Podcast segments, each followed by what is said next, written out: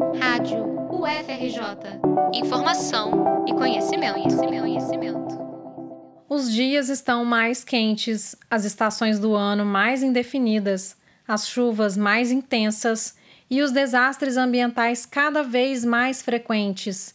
É assim que a população da região metropolitana do Rio de Janeiro percebe as mudanças climáticas. A conclusão é de uma pesquisa feita pelo Fórum de Ciência e Cultura da UFRJ e lançada na terça-feira, 24 de maio. Nesse estudo, comandado pelo laboratório Conexões do Clima, foram ouvidos homens e mulheres com idade entre 18 e 50 anos, das classes B e C, formais ou informais, moradores de favela ou não, beneficiários de programas como Bolsa Família e Auxílio Emergencial ou não, e que se consideram politicamente neutros além de mostrarem que sim, percebem as mudanças climáticas em curso no planeta, os entrevistados também reconhecem como problemas ambientais, a má gestão do lixo nas cidades, a poluição do ar e das águas e a frequência das queimadas no campo, Convidado para comentar a pesquisa durante o lançamento, Fábio Scarano, do Instituto de Biologia da UFRJ, se mostrou otimista com o resultado. Essas pessoas de diferentes camadas sociais, diferentes etnias, diferentes gêneros, elas já percebem a mudança climática. Elas já estão conscientes da ocorrência disso, ainda que a pesquisa mostre também que elas podem não entender detalhes, elas têm consciência que isso está se dando.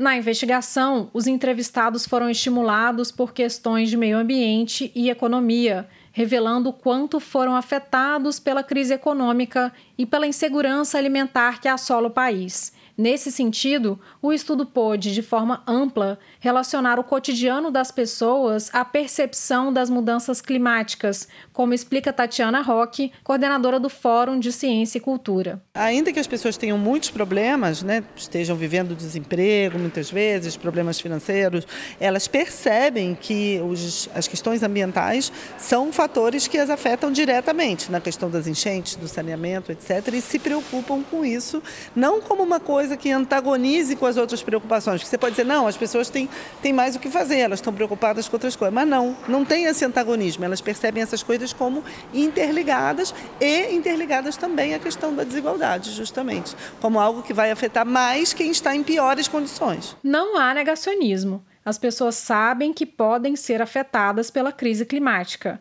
mas elas não sabem ao certo a quem atribuir responsabilidade ou mesmo como agir. Esta foi outra conclusão da pesquisa. Essas pessoas, elas percebem a importância delas em mudar isso em relação ao tipo de consumo que elas têm, em relação ao tipo de prática, o hábito que ela tem de lidar com lixo, isso tudo fica bastante claro na pesquisa. Mas o outro lado que é o que me chama a atenção é que elas se sentem impotentes em relação a transformar governos, transformar a prática do setor privado, eventualmente transformar até o seu vizinho. Os problemas de ordem ambiental ainda são encarados de forma apocalíptica, o que faz com que as pessoas se sintam impotentes diante da realidade.